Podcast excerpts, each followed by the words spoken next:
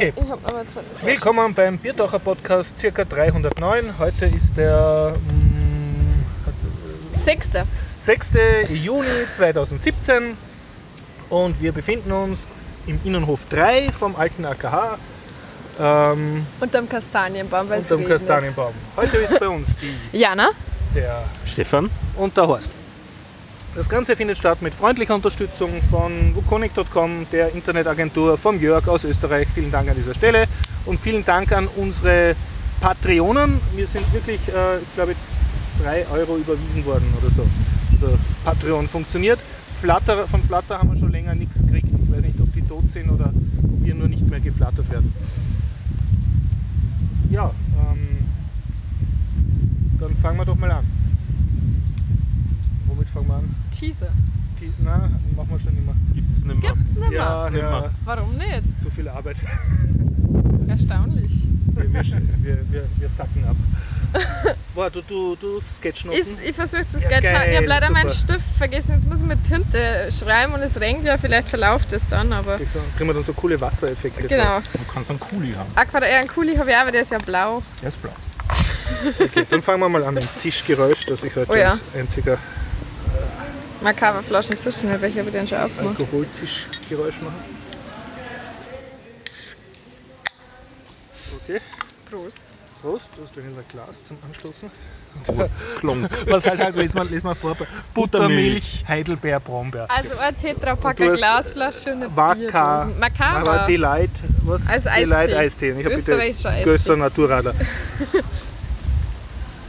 Ich lege Wert auf die Feststellung, dass wir weder die Getränke gesponsert kriegen, noch für die namentliche Nennung dieser Marken hier noch Nön, Sauermilch äh, irgendwie vergütet werden. Leider. Okay. Haben wir Termine zum Ankündigen? Ah, Dennis. Dennis, zusätzlicher wir auch Biertaucher. Ein Dennis hat hier gefunden. Habt ihr schon angefangen? Ja, Ja. Wir, wir sind schon auf Sendung. Hat jemand von euch Termine? Äh, ja, Potstock. Über Potstock werde ich reden. Okay. Ich habe keine Termine leider. Ähm, ich kann berichten, dass mit dem heutigen Tage, wahrscheinlich eh schon länger, äh, mein PyCon SK-Vortrag endlich auf YouTube ist. Also ein, Tag, ein wichtiger Tag in der Geschichte der Menschheit. Man kann sich meinen Vortrag auf YouTube jetzt anhören. Der Vortrag heißt äh, Teach Your Kids Python. Okay. Also war eigentlich nicht wirklich ein Termin. War eigentlich nicht wirklich ein Termin. Nur ja, Werbung. War nur. Werbung, okay. Habt ihr schon die Themenliste? Äh, Sind wir gerade dabei? Achso, ich dachte, wir sind bei den Terminen gerade. Terminen, ja. Hast du Termine? Nein, Termine nicht, bis auf Friday Night Skating. Und ähm, ja, könnte man als Termin nennen. Z- Äh, am 15.06. Ähm, beginnt die EU-Roaming-Regulierung. Das Roaming, könnte okay. einige interessieren.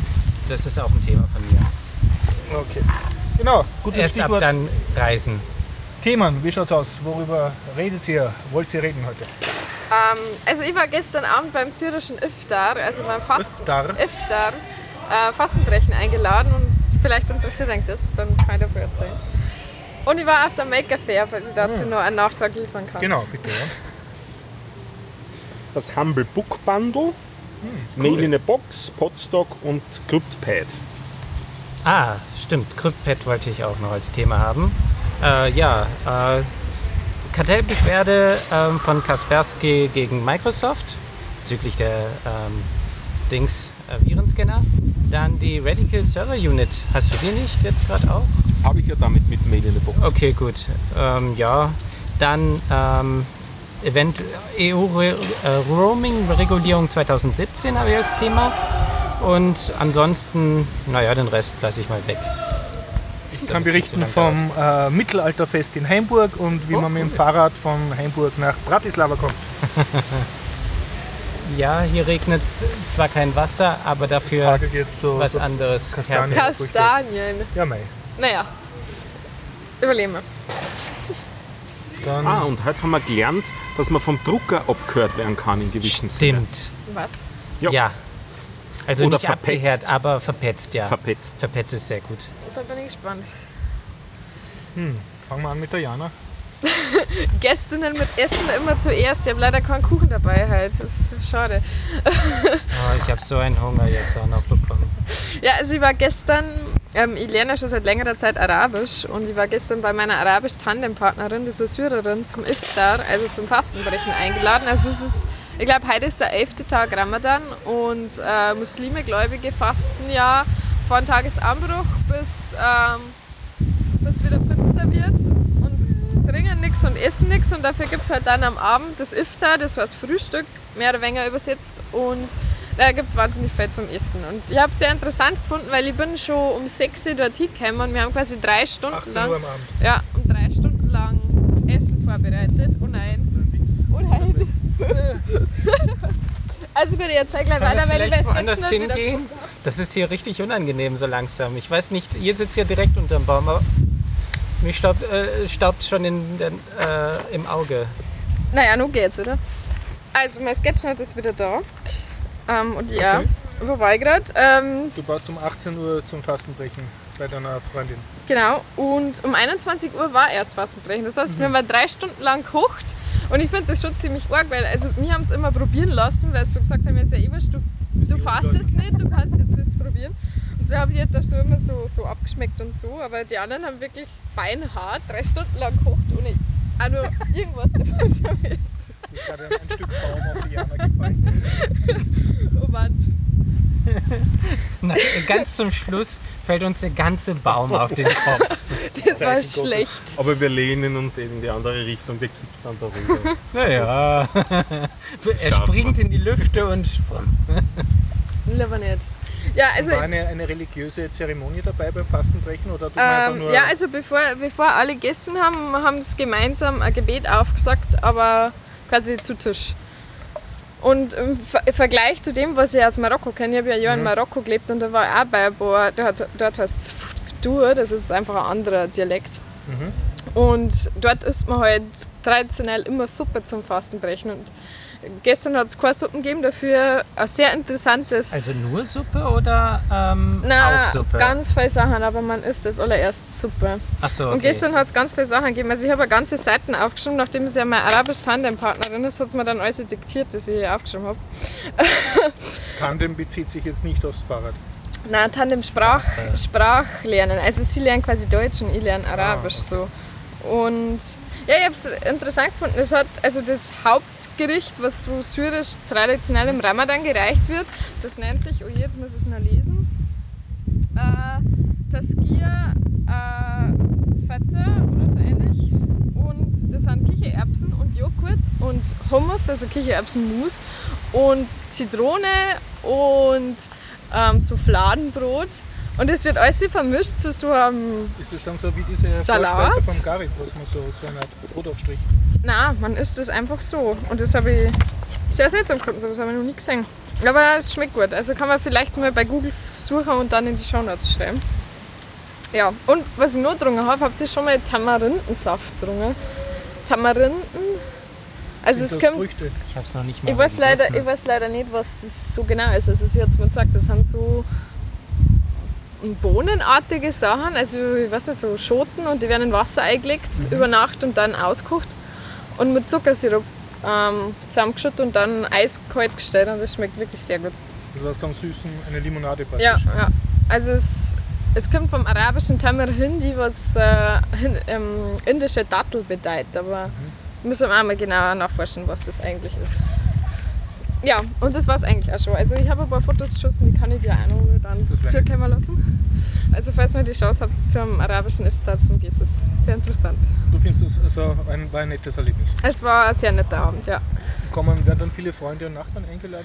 Ja, es, es, waren, es waren viele Leute eingeladen. Leider haben, haben dann ein paar Leute abgesagt, aber es ist schon für wirklich viele Leute gekocht worden. Deswegen auch die drei Stunden Vorbereitung. Ja, so viel zum Iftar.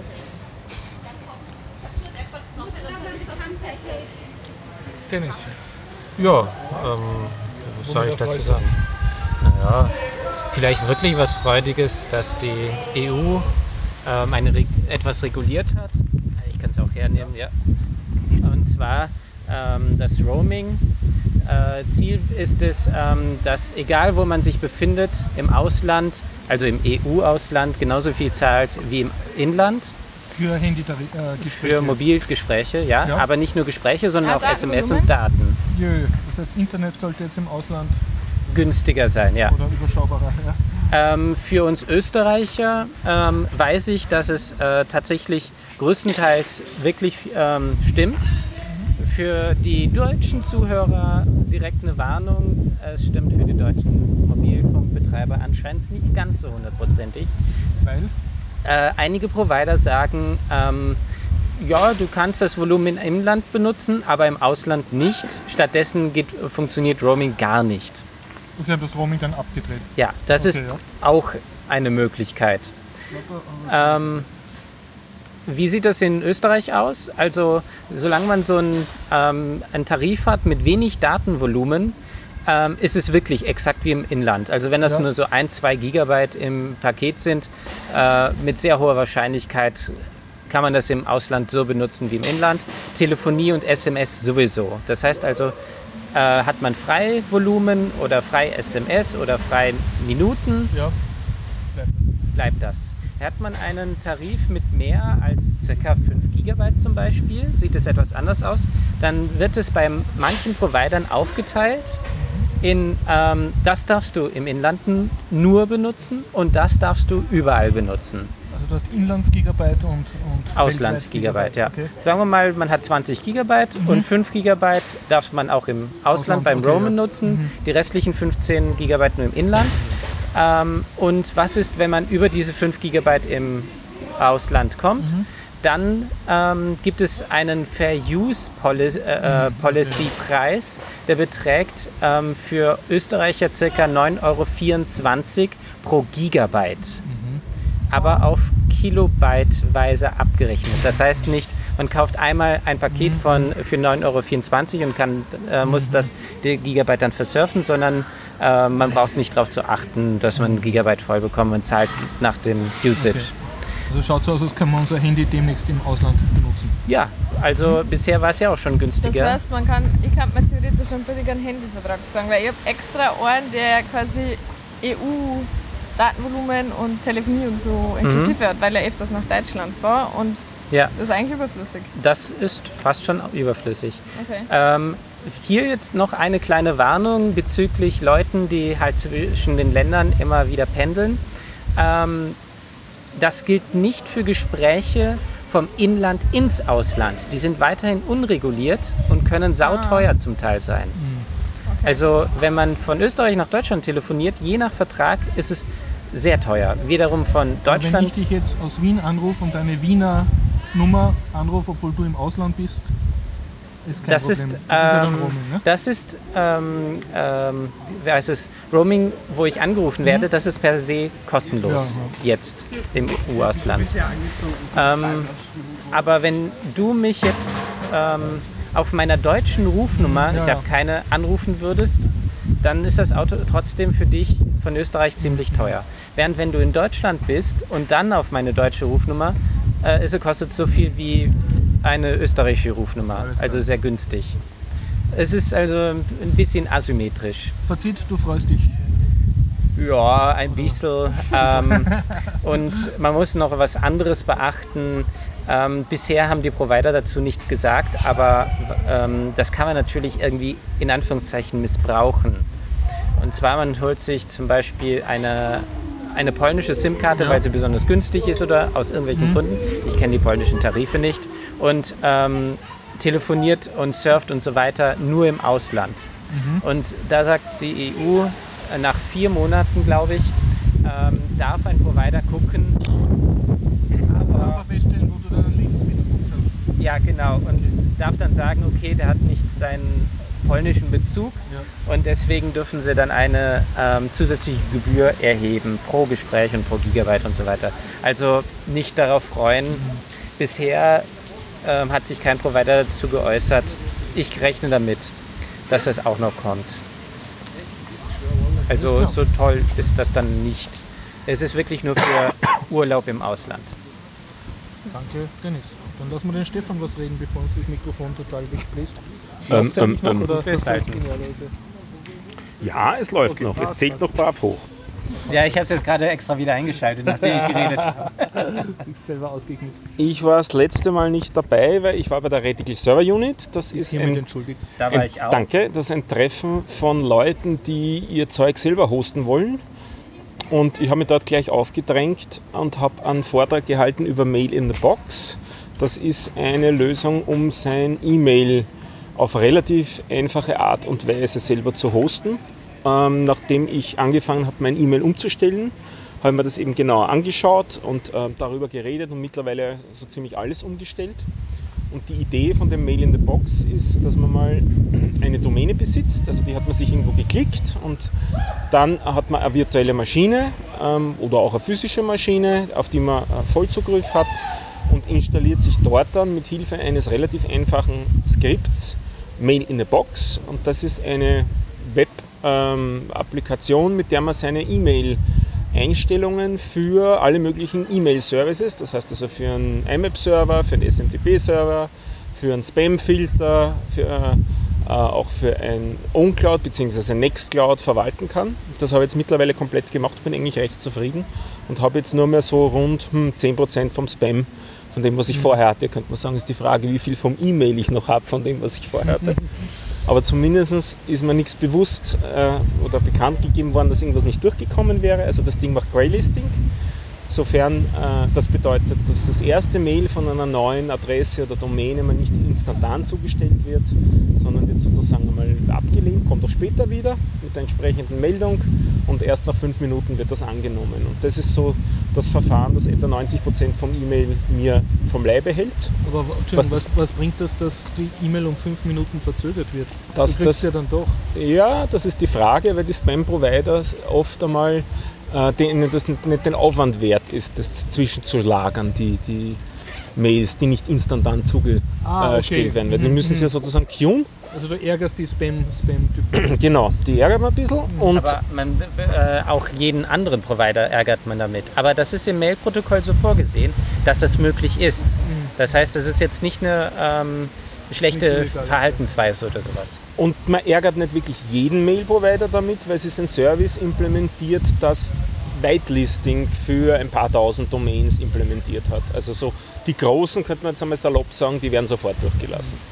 Und ähm, wie, wie gesagt, etwa so 10% vom Spam kriegt man noch immer, weil die machen brav das mit dem Greylisting und, und schicken es dir nochmal zu. Nicht? Also da kriegst du es dann später. Aber immerhin war es bisher so, dass jegliches Mail richtig einsortiert worden ist, was auch ganz hübsch ist. Also es ist serverseitig dann so ein Spam Assassin, so ein äh, Programm zur Erkennung von Spam und das klassifiziert anhand von einem äh, Regelset, ob jetzt was Spam ist oder nicht. Und man kann sich bei jedem E-Mail, das man dann bekommen hat, anschauen, was das für einen Score hat, also für einen Wert, der da rausgekommen ist bei der Klassifikation vom E-Mail. Und wenn er über 5 ist, dann gilt das als Spam und wenn er unter 5 ist, dann gilt das nicht als Spam. Und da gibt es eben unterschiedliche Faktoren, die dazu beitragen, wie zum Beispiel, ob da ein Bild drinnen ist, das einen Timestamp hat, der uralt ist und so weiter. Also da gibt es so verschiedene Kriterien, die da mitspielen bei der ganzen Geschichte. Kann ich diesen Spam-Assassin auf beliebige Facebook-Postings laufen lassen? Ich möchte einfach so schauen, wer von meinen Freunden am spammigsten schreibt. Das hat Das mit. Facebook nichts zu tun, sondern der kann nur E-Mails verarbeiten. Kann der nur E-Mails Ja. schreiben? Ich meine, du könntest dir den Algorithmus anschauen, das Ding ist Open Source, also du kannst dann versuchen, aus dem Algorithmus was abzuleiten, aber es ist nicht so, es ist nicht sehr viel, was auf Wortwahl geht. Es, er, er, es, er klassifiziert schon nach Sprache auch, das schon, aber so richtig semantisch die, den, den Text analysieren oder kaum. Ein paar Worte er raus, also, äh, Okay. rauslesen, also so die Klassiker Ja. Viagra und Co. Ne? Ja, so. inklusive aller sind 100 verschiedenen Schreibweisen für Viagra. Ja, genau. Na, ist eine recht nette Geschichte, ich bin bisher recht zufrieden damit. Äh, Kalender ist eben durch das Nextcloud auch drinnen und Kontakteverwaltung und jetzt habe ich alle Domains dorthin übersiedelt. Du brauchst jetzt gar keinen Google mehr, kein Gmail. So ist es. Habe ich bisher auch für, fürs E-Mail nicht verwendet, aber eben auch für die Kalender brauche ich es in Zukunft dann nicht mehr. Die werden noch weiter und da darüber. Ja, Mail in der Box, wenn es interessiert. Ist der Maintenance-Aufwand sehr hoch? Also musst du da oft dann irgendwelche Updates einspielen oder so? Ähm, so oft wie bei jedem Linux-Rechner. Also im Prinzip ist es eine äh, Ubuntu-virtuelle Maschine, die man aktualisieren muss, so wie jedes andere Linux-Betriebssystem auch. Also ja, man muss, Betriebssys äh, man muss Betriebssystem-Updates einspielen, Äh, wobei das ist auch immer sozusagen nur ein Einzeiler, den man auf der Kommandozeile eingibt und das, äh, die, die Anwendung selber zu aktualisieren geht auch über einen Einzeiler, über einen anderen Einzeiler auf der Kommandozeile und da sieht man im Webinterface immer, ob es notwendig ist, das zu tun. Also dafür gibt es ja, dafür gibt's eine E-Mail-Benachrichtigung auch, wenn das notwendig ist. Also man wird auch benachrichtigt, wenn man neu einspielen sollte. Du hattest erzählt, da war auch noch irgendwie ein Webvideo äh, dabei, um äh, als Anleitung sozusagen. Genau, ja. Das heißt, wie man das Ding einrichtet. Ja, also es ist eine Viertelstunde Video auf der Webseite, wo alle Schritte durchgegangen werden. Von ich klicke mir jetzt eine neue Domäne, dann ich klicke mir so eine virtuelle Maschine, dann ich installiere das Ding da drauf und ich konfiguriere alles so, dass das am Schluss dann auch fertig läuft. Also ich habe mir das Ding noch nicht genau angeschaut, aber ein paar Technologien, die da drin sind, sind ein bisschen veraltet. Ähm, aber naja, ich könnte ja hingehen und äh, dem Projekt was spenden an Die werden sich, die Minecraft. werden sich sicher freuen. Dann. Ja. Genau. Also mal modernisieren. Aber prinzipiell ist das eine schöne Art und Weise, ziemlich einfach für den SuperDAO vielleicht nicht, aber für ja, ein bisschen Ahnung. Auch aus. umgekehrt, es ist nicht total flexibel. Also man kann nicht alles machen damit, was man will, weil es halt in diesem Projekt gewisse Einschränkungen gibt, damit diese Komponenten alle miteinander spielen, so wie sie es vorgesehen haben in dem Projekt und damit der Wartungsaufwand gering bleibt. Also äh, vielleicht quantisieren wir einen Wartungsaufwand so in der Größenordnung, ich würde sagen zweimal in der Woche, fünf Minuten, das ist so das, was man investieren sollte dafür. Tja, dann mache ich zusammenhangslos ein komplett anderes Thema. Ich möchte bemerken, dass der Baum, an dem ich mich anlehne, im Sturm wackelt. Man spürt, dass der Stamm sich bewegt. Ja, ich sag doch. Ja. Plopp. Und sonst kann ich äh, erzählen, ähm, ich habe es erstmals geschafft, mit dem Fahrrad von Wien bis nach Bratislava in einem Stück zu fahren. Mit kleinem Zwischenstopp in. Das sind genau äh, Moment, äh, 60 Kilometer oder 62 Kilometer. Und ich habe genau vier Stunden gebraucht. Also äh, 15 km/h Schnitt äh, geschafft. Das ist eine sehr schöne Strecke. Äh, von- Wien kann ich sehr empfehlen. Man braucht circa drei Stunden nach Hainburg. Laut Google Maps nur zweieinhalb Stunden, aber das habe ich nicht geschafft. Und da fährt man größtenteils auf einem Damm, nämlich auf dem Hubertusdamm am Ölhafen entlang. Und dann fährt man durch ein Naturschutzgebiet, nämlich durch die Stopfenreuterau. Und das ist sehr, wie soll ich sagen, wenn man Natur mag, ist das sehr schön. Ich habe sehr viele äh, Raubvögel gesehen. Das jetzige Störgeräusch spenden Ihnen junge Leute, die einen Enki äh, in einen Torbogen schieben Damit sie trocken sitzen trocken können. sitzen können. Ja. Das ist eine Sitzgelegenheit. Ja, ja und, ähm, äh, und in Heimburg war ein Mittelalterfest. Äh, dort war ich, habe 7 Euro Eintritt zahlen müssen und dann waren zwei oder drei äh, Straßen der Altstadt abgesperrt und wurden von so kostümierten äh, Mittelalter-Nerds bevölkert und sehr vielen kleinen Ständen, die Hexentrunk und Drachenblut äh, in Flaschen verkauft haben. Also es war ein, ein sehr, äh, wie soll ich sagen, eine eher kommerzielle Sache. Es gab viele Kleinkinder, die mit Holzschwerten herumgerannt sind. Und es gab auch so Shows, unter anderem eine Foltershow haben sie gezeigt, wo sie so mittelalterliche Foltergeräte hergezeigt haben. Am meisten habe ich mich gefürchtet vor den Typen, die das hergezeigt haben. Die, habe ich, die haben so auch so ein, ein Henkerkapperl aufgehabt und die habe ich mir wirklich sehr gut als Henker vorstellen können. Hast du dich foltern lassen?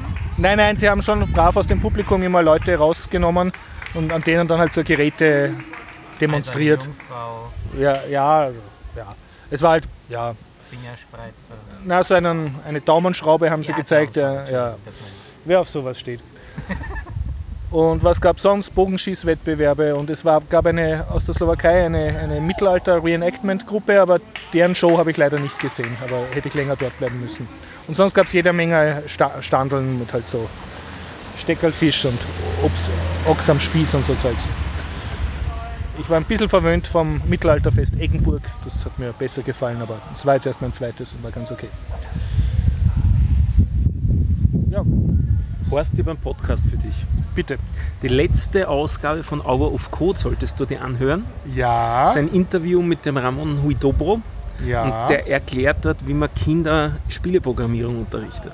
sehr gut. In Gosu. In Gosu, In Gosu, das ist eine Ruby 2D Gaming Bibliothek. geil. Damit fängt er an so mit 12-Jährigen und dann macht er so mit 13-, 14-Jährigen weiter mit Unity 3D. Das ist Okay, das kenne ich ja. Game Engine. Und ganze Menge andere Themen auch, wie zum Beispiel für die Jana Rails Girls. Workshops, Rails Girls Summer of Code. Wenn sie dann ihre Entwicklerinnenkarriere beginnt, kommt auch als Thema vor. Ähm, haben wir für den Dennis auch ein Thema drinnen? Ruby wurde schon genannt. Aber Ruby wurde genannt, Ja, aber da lerne ich ja nichts Neues. Aber Gozo kennst du nicht. Ähm, ich habe mich Hast mal reingelesen zumindest. Nein, es ist eine recht, recht lustige, bunte Episode geworden mit ganz vielen verschiedenen Themen. Ich glaube, wir haben zwölf verschiedene Themen kurz angerissen und viel Spaß Wie gehst du mit dem Ruhm um von Hour of Code? Also kriegst du schon vom ORF Angebote und so? Hören. Nie mehr als ein Stamperl am Tag. Alles klar. Ja, cool. Oh, aber apropos Angebote. Ich bin letztens von Radio Orange interviewt worden, weil nämlich irgendwer meinen Podcast gefunden hat und den so cool gefunden hat und hat mit denen ihr Studio. Also Radio Orange ist ja so ein Community-Radio von Wien. Freies Radio, aber du sprichst jetzt vom Zuckerbäcker-Podcast? oder? Ja, von meinem Lieblingsplätzchen-Podcast und, und auch mein Blog. Und der hat mir einfach eine E-Mail geschrieben, ob ich nicht Lust habe, in seine Sendung zu kommen. Und so war ich für dreiviertel Stunde bei Radio Orange und habe über das Podcasten und In welcher Sendung war das? Weißt du das? Das heißt Radio Positiv. Donnerstagabend ist, ist ich habe leider vergessen, um welche Uhrzeit. Aber es war sehr spaßig, hat mich gefreut. Wie geht's deinem Lieblingsplätzchen-Podcast? Es ist ein bisschen traurig. Ich habe schon ein paar Gäste und Gästinnen äh, im Visier, aber es geht sich leider nicht so mit Terminen aus. Aber wenn alles gut geht, gibt es nächste Woche eine neue Aufnahme. Wann die veröffentlicht wird, mal schauen. es ist noch nicht gestorben, das Projekt. Auf keinen Fall. Sehr gut. Ja, was habe ich noch hier Schönes? ah ja, eine Sache habe ich vergessen, stimmt. GNU-PG sollte vielleicht den meisten was sagen. Das ist eine Software, um Dinge zu verschlüsseln, zu entschlüsseln und dann äh, auch per Mail zu verschicken. Ähm, so, äh, braucht Geld. Es gibt eine Crowdfunding-Aktion, gerade erst gelesen. Ähm, sie versuchen jetzt 15.000 Euro pro Monat hinzubekommen. Ähm, bisher leben sie hauptsächlich von äh, Großprojekten vom BSI aus Deutschland. Ähm, die haben 360.000, glaube ich, Auftrag gehabt und aus den USA. Ich, äh, wenn ich für Verschlüsselung was spenden will, welche ist die Seite? Äh, wahrscheinlich auf der Homepage von GNU-PG. GNU-PG. Von Werner Koch ist das Projekt. Ja. Ähm, und ach, jetzt ist mir jemand anderes dran, danach kann ich ja noch mal reden. Beim Herfahren habe ich wieder mal einen neuen Podcast gehört, nämlich den Podstock Podcast. Das ist der Podcast zum Podstock Barcamp und Festival. Das findet von 8. bis 10. August statt. Und zwar im äh, deutschen Bundesland Saarland, wenn ich es richtig im Kopf habe. Website ist auf jeden Fall podstock.de. Die haben ein recht buntes Programm jetzt schon. Es sind etwa 50 Leute dort, die sich treffen, drei Tage und ja, alles Mögliche rund um Podcasting machen. Bis hin zu Löten von, von Mikrofonen und Siebdruck-Workshop und alle wirst möglichen teilnehmen. Programme. Und wir werden teilnehmen, ganz Also, genau. Du wirst ja auch am Schaas in Holland Ich werde auch auf der Schar sein, die ist eine Woche vorher.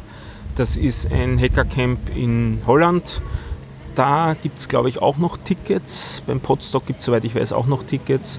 Aber nicht allzu lang warten, weil die äh, nehmen dann auch einmal ein Ende. Sowohl bei der einen als auch bei der anderen Veranstaltung. Also Ja. dir wird nicht Fahrt im Sommer. Ich glaube, mir wird nicht Fahrt, genau. Ich habe nichts zu berichten, außer dass ich, äh, dass ich jetzt jede Minute die Zahl der Leute erhöht, die ich nicht leiden kann, weil sie Störgeräusche verursachen. Und zwar aus verschiedenen Richtungen und aus unterschiedlichen Tätigkeiten. Aber es ist hier nicht, es ist nicht ausdrücklich verboten, hier im Innenhof vom Alten AKH Lärm zu machen. Also schweige ich grantig und gebe das Mikrofon weiter. An mich, oder wie? du hast noch ein anderes Thema gehabt. Ja, äh, ich kann noch ein bisschen was von der Maker Fair erzählen. Also ja, du ich, warst auf der Maker Fair. ich war dort auch und da habe ich dich auch getroffen. Und du hast ja im letzten Podcast erzählt, dass du neben dem Palatschinken-Automaten warst, Genau. bei dem so viel Andrang war. Ja. Genau den habe ich verpasst. Das finde ich sehr ärgerlich. Ja, aber ich habe noch nicht gesagt, ich bin ja so klar, ich sage nicht über die Leute drüber. Also ich Vielleicht hatte ich das Spiel Programmieren so abgelehnt. Was ist denn der Palatschinkenautomat? Amaletomat. es ist irgendwas vom MetaLab gewesen. Äh, Okay. Es ist ein Amaletomat, der macht äh, Schokopalatschinken. Vollautomatisch? Hm, Es braucht schon einen Maschinist, der die Maschine bedient, aber weitgehend automatisch. Ja. Das heißt also, man füllt Teig ein und dann zschip und wird so ein eleganter Schieber rollt die dann zusammen. Das schaut Okay. sehr toll aus. Äh, ich, äh, so. Es gibt ein YouTube-Video, das ich irgendwo hingepostet habe. Okay, das schauen wir dann auf YouTube an. machen Und es gibt ein Interview von meinen Schülern mit dem Amaletomatmann. Interessant. Gibt's auch. einen. Amaletomat. Amaletomat, ja, sehr cooler Typ. Und auf der Roboxotica ist er auch immer. Okay. Aber erzähl von der Maker Fair. Also ich war das ja das erste Mal auf der Maker Fair. Ich habe schon ein bisschen das als Weltreise empfunden, da zum Kämmer. Ich glaube von meinem Haus bis wo immer das war, hat es ungefähr eine Stunde gedauert. Aber es war, nicht im Zentrum, ja. es war das auf jeden Fall wert. Also ja, als Studentin habe ich ja gerade 5 oder 6 Euro Eintritt gezahlt und nein, ich habe mir den ganzen Tag da eigentlich verdrungen. Und Also dir ist nicht langweilig mir geworden. ist auf keinen Fall langweilig geworden. Ich glaube, ich war eigentlich wirklich bei fast jedem Stand geblieben und habe mal alles Also hat jeder Stand was für dich, was Interessantes gehabt. naja, also die ganzen 3D-Druckstände habe ich irgendwann ausgelassen. Das war schon Hast kein wirklich. Pfeiferl Äh, gekriegt. nein. Einer hat Pfeiferln verschenkt. Okay, ja, Oh. also es hat schon wirklich gescheit für 3D-Druckstände gegeben, was schon irgendwann einmal ein bisschen fad war. Äh, was ich cool gefunden habe, war die ähm, Twitter-Netzwerk-Visualisierungsgruppe von, von irgendeiner Forschungsgruppe von der Uni Wien. Und die haben quasi so äh, visualisiert, wie man mit bestimmten Politikern im, Netzwerk steht. Und die hab halt da, also man, die haben da zu Demozwecken nur ein paar hier da und ich habe aus Spaß äh, mein Netzwerk mit dem vom ähm, Strache verglichen. Also du hast deinen Mein Twitter-Namen eingegeben und dann Twitter-Handle wie, und genau. wie also. Strache ist natürlich nicht sonderlich aktiv auf Twitter, dem seine Plattform ist Facebook, aber trotzdem Mhm. war es ganz interessant zum Singen. Die einzige Verbindung zwischen uns beide war Armin Wolf, dem ich folge und er offensichtlich Mhm. ja, aber sonst war das halt meilenweit auseinander. Bist du nicht in der Strache-Bubble auf Twitter? Nicht so richtig. und ein paar Tage vorher habe ich dazu auf der Republika, also halt, ich war nicht auf der Republika, aber auf YouTube von der Republika einen Vortrag gesehen, auch von einem Österreicher, der hat quasi mit äh, Trollen ums Datenfeuer tanzen oder so, da ist auch um, um Twitter-Netzwerk visualisieren. Moment, das muss ich noch. Mit Sag das Trollen. nochmal, das ist ein bitte. schöner Titel. Mit, mit Trollen ums Datenfeuer tanzen oder so ähnlich. Also der Typ heißt auf, auf Twitter Luca, also L-U-C-A. Der ist, macht das so aus Spaß, glaube ich. Also das kann man Show Notes schreiben. Ähm, ja, und dann, was ich noch relativ lustig gefunden habe, ich war auf, auf der Maker Fair mit meinem Freund und es war nicht so, dass er mich da hingeschleppt hätte, das hat mich interessiert, euch jetzt angeht. Du hast deinen Freund auf die Maker Fair geschleppt. Genau. Sehr gut. Ja. Und es war halt wirklich das komplette Gegenteil davon, wie alle Leute auf uns zugegangen sind. Ich habe mich immer für irgendwas interessiert und alle Standler haben mit ihm geredet, als ob Weil er ein Mann ist. als ob er irgendwas sich auskennen hat, aber das, der beschäftigt sich nicht sonderlich viel mit Computern oder so. Und dann ist das komplette Gegenteil. Es hat ja auch so einen ähm, Kosmetik selber machen, do-it-yourself-Stand gegeben. Und dafür interessiert er sich schon, was ich ein bisschen komisch finde. Jedenfalls ist er da hingegangen und ich bin natürlich auch daneben gestanden. Das war super Und seltsam. dort haben sie dann mit dir geredet. Genau, das interessiert mich überhaupt nicht. Also, du hast ja gesagt, es waren schon relativ viele Frauen dort, das war cool, aber irgendwie so Stereotype, es ist noch nicht so, nicht so aufgelöst. naja, es war lustig. Und diese ganzen äh, Mode selber Standeln haben dich interessiert. Da waren ja recht viele Damen auch, die so Stände gehabt haben, die dann Die Schmuck oder sind mir gar nicht so stark aufgefallen, ehrlich gesagt. Im Erdgeschoss halt. halt. Ja. Also ich war, was, was ich auch noch cool gefunden habe, neben dem äh, Twitter-Netzwerkanalysen-Ding, war der Stand von dem Hackspace in Graz. Ich habe leider vergessen, wie Ähm, der heißt. äh, äh, äh, äh, Realraum. Also da war jedenfalls relativ lang gestanden. Da war nämlich ein Typ, der hat aus eure ähm, Displays von Laptops, die er einfach im Sperrmüll gefunden hat, ähm, neue Displays baut mit halt alle Sch- Schalt äh, Schnittstellen, dass man auch also nicht so uralte Spielkonsolen dran anschließen kann. Das hat relativ cool ausgeschaut, weil er hinten halt einfach so Plexiglasplatten drauf gemacht hat und so. Und das hat er lang und breit erklärt, wie das funktioniert und das war sehr spannend. Ja, Warst du auf Workshops oder? Leider nicht, das ist schon nicht mehr ausgegangen.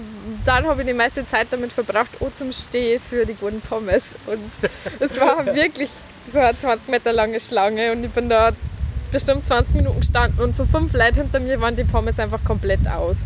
Und dann habe ich den Typen gefragt, der hat gesagt, dass er an dem Wochenende 400 Kilo Kartoffeln verkauft hat. Also es waren schon mal zwei Leute dort.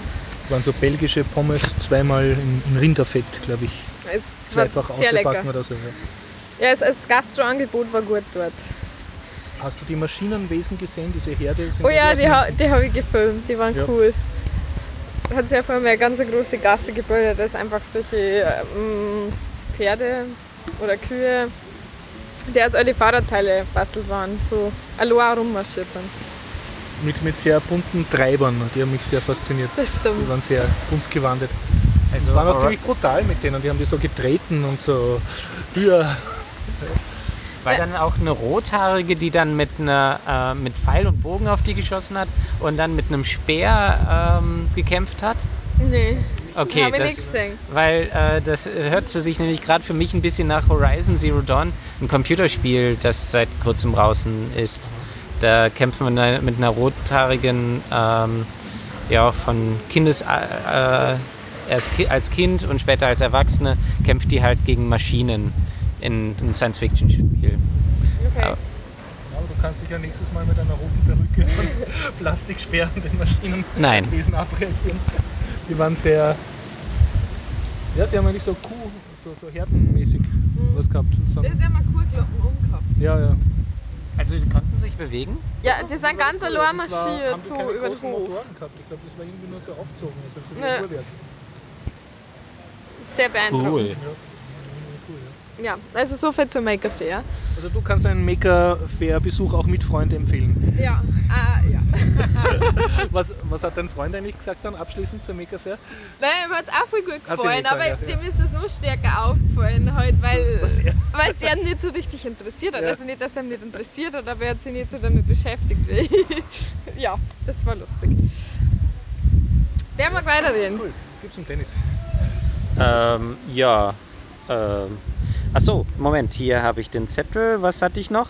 Ah ja, es gab heute, das ist immer witzig, so etwas, ähm, eine Kartellbeschwerde von Kaspersky gegenüber Microsoft. Und zwar wegen dem Virenscanner, den Microsoft in Windows fest eingebaut hat, den man noch nicht abschalten kann. Man kann nur zusätzliche Antivirensoftware. Defender, oder? Ja, genau, Windows Ja. Defender heißt er. Und wenn man jetzt überlegt, ich rante ja recht gerne über Antivirensoftware, deinstalliert das Zeug, lasst den Windows Defender drauf. Der ist, in, der ist in, quasi noch in Ordnung.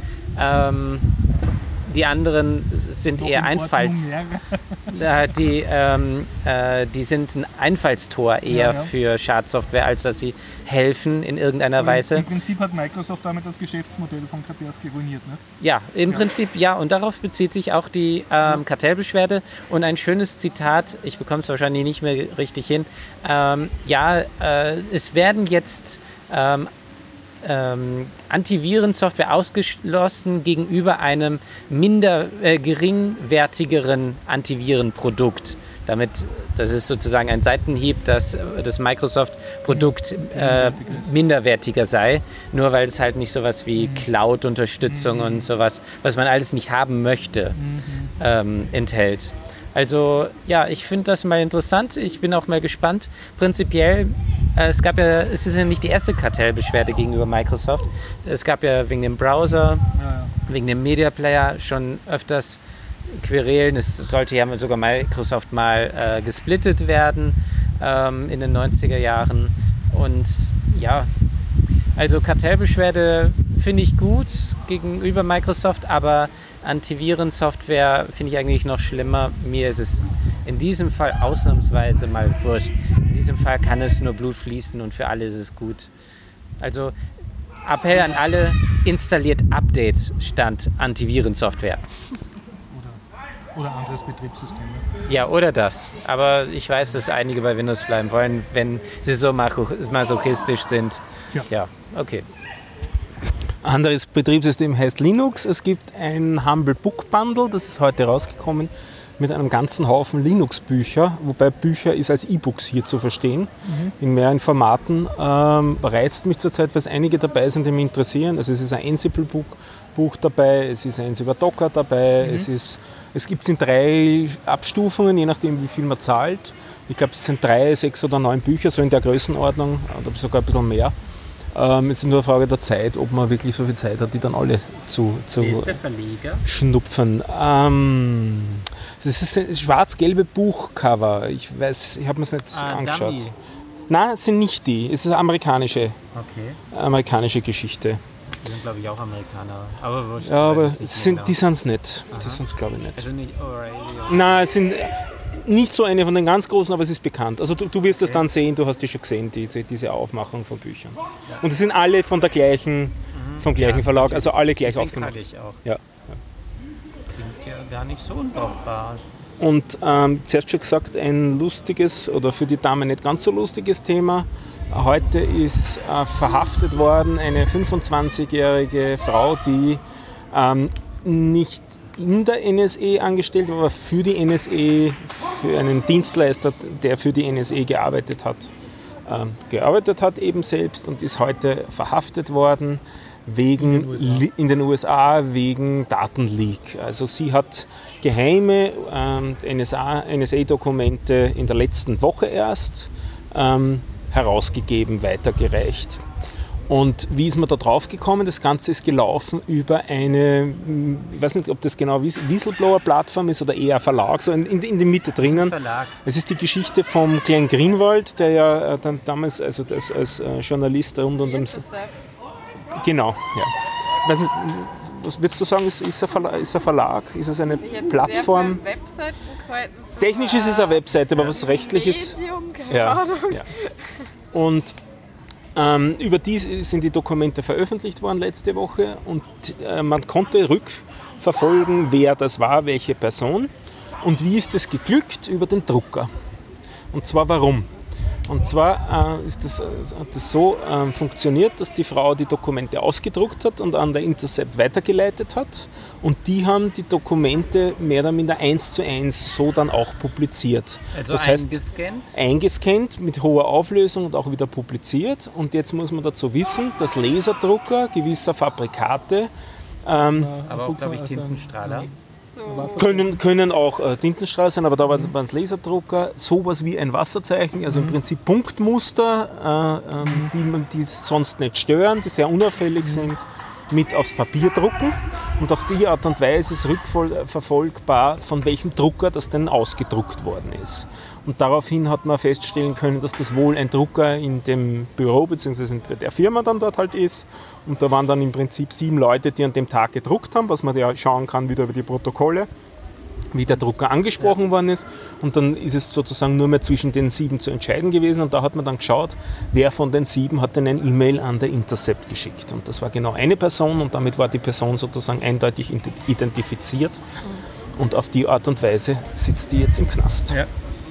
Äh, Fefe hat dazu auch was geschrieben. Äh, The Intercept gibt dir im Prinzip äh, die Möglichkeit, sicher Leaks an sie weiterzuleiten. Das war nicht so sicher. Ähm, ja, de, der Weg war sicher, nur ähm, was man halt auch bedenken soll bei solchen Leaks, nicht über den Firmenaccount die E-Mails verschicken und nicht mit den Firmendruckern drucken. Am besten ist es, äh, wenn man es gar nicht ausdruckt.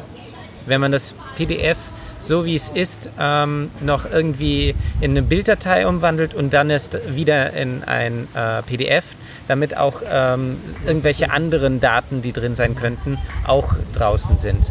Also Watermarking in PDF gibt es ja auch und um das äh, loszuwerden, in Bild umwandeln und dann als PDF wieder verschicken. Die Dateien sind dann zwar größer, aber es ist schon ein bisschen sicherer. Also ja, das waren alles Anfängerfehler ähm, für jemanden, der whistleblowt. Das nächste Mal wird die das nicht so machen, aber es Ja, ist leider schon zu spät. Mal. Ja, Wir erklären andere daraus. ja.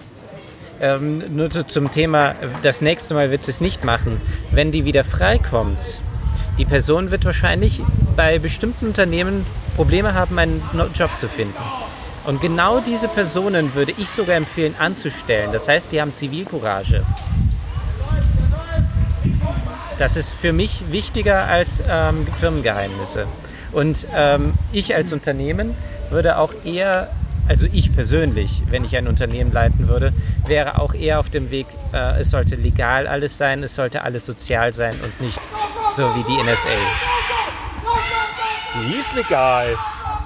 Und wie die legal ist. Aber apropos Überwachung, das hört man wahrscheinlich gar nichts mehr von Störgeräuschen. Ich habe heute einen Artikel bei Das Magazin, das ist so eine Schweizer Zeitschrift, gelesen, über, also eine Reportage über das neue Punktesystem in China. Also in- in China wird gerade in so einer Selbstzensur. so Selbstzensur, es gibt gerade so eine Modellstadt, ich habe leider vergessen, wie die heißt, hat glaube ich so 300.000 Einwohner und jeder Bürger, jede Bürgerin dort hat 100 Startpunkte und je nachdem, ob es Steuern zahlt, ob es sich für die Gemeinde engagiert oder ob es irgendwas Schlechtes macht, zum Beispiel Müll auf die Straße wirft, kriegt man Plus- oder Minuspunkte. Und wenn man unter einen gewissen Punkt fällt, ähm, an Punkten, darf man nicht mehr mit Schnellzügen reisen oder nicht mehr in Flugzeuge steigen und so. Und wenn man besonders gut ist in dem Punktesystem, braucht man nicht mehr Miete für Fahrräder oder so zahlen. Und So Gamification vom politischen Genau, aber das, Verhalten. also de, de, laut, der, laut der chinesischen Regierung ist es halt äh, Vorhaben, das bis 2020 aufs komplette Land durchzusetzen und die haben das schon so klug in Anführungszeichen gemacht, dass immer so kleine Cluster eingeteilt haben an 400 Leute, die sich dann immer gegenseitig kontrollieren und denunzieren müssen. Und das finde ich schon ganz schön, ganz schön gruselig, dass sowas gibt, weil da nämlich auch die großen Italien äh, italienischen, chinesischen Internetkonzerne mitmachen, also so Weibo, die Social Networks und, und Alibaba, das Amazon, das chinesische sozusagen, da auch alle Daten sofort an den Staat hergibt. Du musst dazu sagen, dass aber China schon vor der Kulturrevolution eine lange Tradition hat, dass sich also Schulklassen regio- äh, gegenseitig bespitzen Mhm. kann und so. Also das war schon alles wesentlich schlimmer, als es jetzt Ja, ist in China. nur Österreich in hat das ja auch digital. schon. Was? Öster ja, Äh, äh, Fürst von. Metter äh, nicht. Äh, Ohne Punktesystem Ach halt. so. Aber im Prinzip war es dasselbe, bespitzeln gegenseitig. Oder die Stasi in der Ja. ehemaligen DDR. Ja, Nur halt jetzt alles so digitalisiert. jo. Gibt es das nicht im Prinzip bei YouTube mit Likes äh, und bei Facebook mit Likes auch schon? Daumen runter. Ich Wobei, weiß nicht. ja, es interessiert mich nicht, deswegen Daumen runter und äh, dadurch steigt die Person weniger auf und bekommt weniger Zuschauer oder sowas. Ich nutze die Funktion nicht. Auch nicht zum Bewerten, naja, das Video könnte mich interessieren. Okay, ich auch nicht, aber das war jetzt nur eine Theorie. Herr Haslinger, haben wir noch ein Thema? Naja, wenn es Feedback geben wollt oder Themenvorschläge machen wollt, dann macht das doch in das Scriptpad, das wir Haben wir- jetzt. Ja.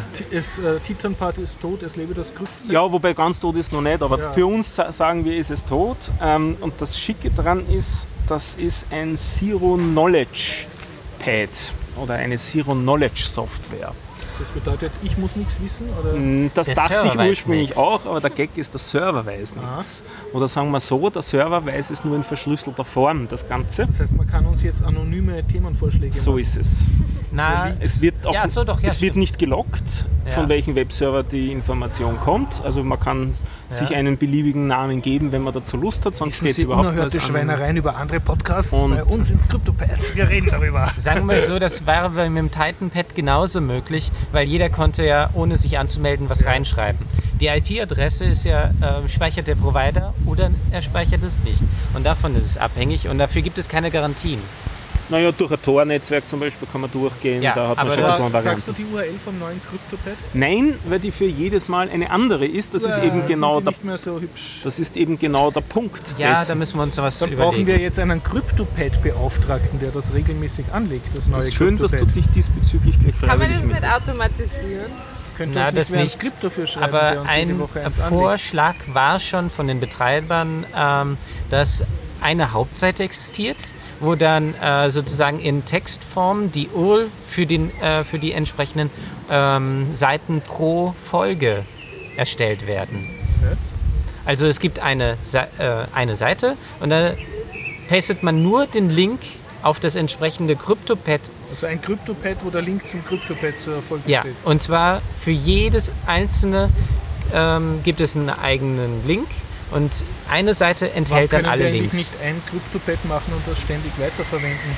Auch eine Möglichkeit. So endlos. Ja, weil wir brauchen ja nur die alten Dings nach unten tun oder löschen, die alten Folgen, ne? Ja, die alten Themen. ja, könnte man sich überlegen.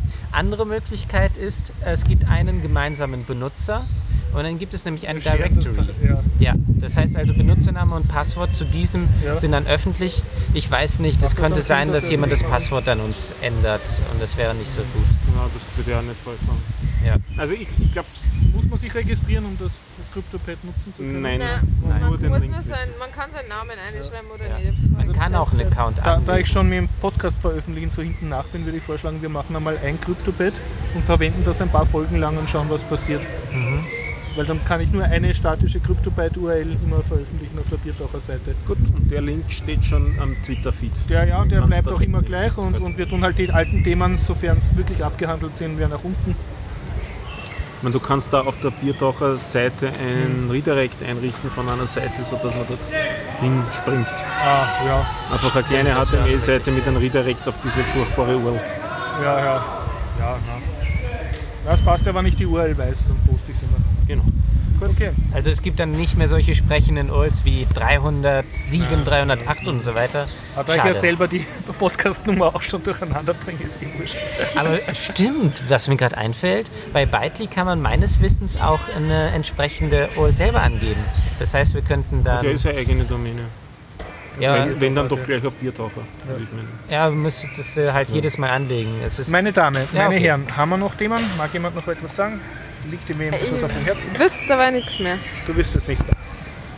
Du hast jetzt mitgesketchnotet. Ich habe jetzt mitgesketcht. Dürfen wir die verwenden, die Ja, Sketchnotes? sicher. Muss man nur fotografieren, wo es ein bisschen- heller ist. Einscannen. Ich hab keinen Scanner. Nimmst Willst du den Zettel behalten? Brauchst du das Original? Nein, Hast ich du, zu Hause einen, fotografiere hast es. du zu Hause eine Galerie mit deinen Sketchnotes? Nein, ich habe nur einen Schubladen, wo ungefähr eine Milliarde Papier drin liegen, wo lauter Sketchnotes drin sind. Dann kannst ja von uns jemand einscannen. Jo. Okay. Äh, beenden wir den Podcast? Oder? Jupp. Ja, dann vielen Dank fürs Mitmachen und Ciao. nächsten Dienstag wieder 19.30 Uhr, Innenhof 2, Altes AKH. Tschüss.